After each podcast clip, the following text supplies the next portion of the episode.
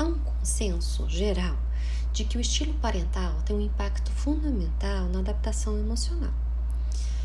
Diferentes estilos parentais têm sido identificados como mal adaptados ou negativos, que são aqueles relacionados com resultados emocionais negativos ao longo do desenvolvimento, como pais excessivamente autoritários, controladores, é, que têm uma atitude negligente, que têm maior impacto no desenvolvimento de dificuldades, tanto externalizantes, que são aquelas dificuldades associadas ao aumento da agressividade, do confronto, do não seguimento de regras, como dificuldades internalizantes, como a ansiedade.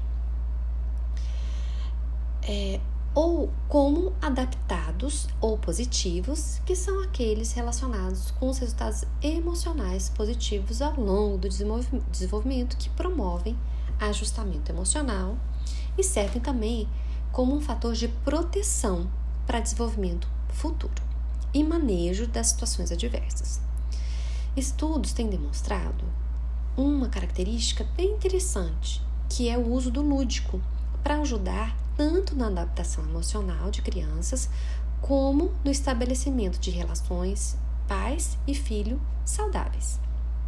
A título de esclarecimento, vou só falar aqui sobre o termo, a definição do termo lúdico. Esse termo se refere a uma postura divertida, é, alegre, leve, né, associada ao entretenimento. Na infância, o lúdico é sabidamente né, onde a criança se comunica com mais facilidade e está relacionado de forma chave ao ajustamento emocional, à autoconfiança, independência, curiosidade e imaginação. Quanto mais lúdica é a criança, mais ela é capaz de se expressar e mais ela treina estratégias adaptativas de melhor funcionamento no dia a dia, no cotidiano dela, além de ajudar na resiliência mental. Falando especificamente da relação pais e filhos, o brincar ou postura lúdica dos pais podem ter várias implicações, uma vez que o lúdico pode transformar situações difíceis em diversão. A partir de tal postura, seja na hora do jogo ou da brincadeira ou no dia a dia, é, essa a, a postura lúdica possibilita as crianças serem mais flexíveis, treinar habilidades do dia a dia, entenderem a importância do segmento de regras, do uso do humor e da criatividade no manejo de conflitos e no manejo do estresse. Vou dar um exemplo.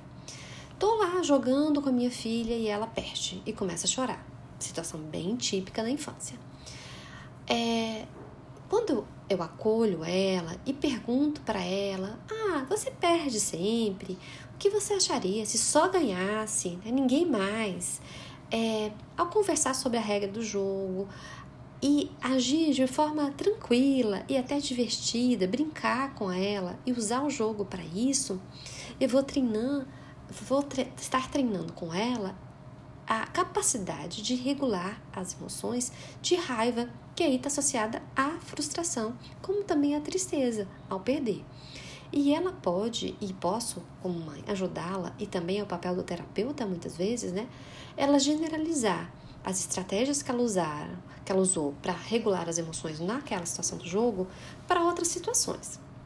É lógico que isso vai ter que se repetir várias vezes até que ela realmente consolide essas novas estratégias para lidar com essas situações. Aqui vale também a pena lembrar que essa postura lúdica pode estar fora da situação é, do jogo, né? Pode estar no dia a dia. Por exemplo, a criança que está enrolando para tomar banho, né? E aí eu falo para e isso é uma situação de estresse, né? Os pais muitas vezes se desregulam emocionalmente, esperando que isso vá regular o filho emocionalmente, e não é isso que acontece. A criança se desorganiza emocionalmente quando os pais estão desregulados. Daí, ao invés de brigar e gritar com a criança, se os pais tiverem uma pegada lúdica, tipo, Vou fazer uma surra de cosquinha se você não for no banheiro agora. Ou, nossa, tem um porquinho fedido e carrega a criança no colo e leva para o banheiro, né? é, isso vai fazer com que a criança comece a rir, saia daquele climão, né? E ela execute com mais êxito, sem se desregular emocionalmente. Daí a criança aprende a lidar, né, com essa situação é, sem o estresse ou diminui o estresse que começou a surgir ali com aquela situação. Também vale ressaltar que as crianças aprendem a lidar com as emoções observando os pais e como eles lidam com as próprias emoções. Aqui eu falo pais, mas não são só pais, são os adultos significantes. Pais, professores, terapeutas, tios, avós são modelos tanto de expressão emocional como de estratégias para regular as emoções. Então, nessa situação da postura que eu falei na hora do banho, a criança o pai ali está sendo um modelo para aquela criança. Então, se ele vai aumentar o tom da raiva ou se ele vai aumentar o tom do lúdico, isso é uma escolha do adulto, não necessariamente da criança. E você aí está servindo como modelo. E você sabia que a ludicidade dos pais também pode aumentar a capacidade de regulação dos próprios pais? Isso mesmo. Isso foi demonstrado num estudo publicada em 2003 de Magnusson e Barnett. Eles mostraram, a partir da comparação dos adultos que eram mais lúdicos com adultos menos lúdicos, que os adultos lúdicos eles tinham níveis mais baixos de estresse e utilizavam mais estratégias, mais estratégias adaptativas para manejo de estresse e resolução de conflitos, mostrando assim que a brincadeira parental pode levar a uma melhor regulação emocional, tanto dos pais como dos seus filhos, sendo assim uma atitude adaptativa na regulação das emoções.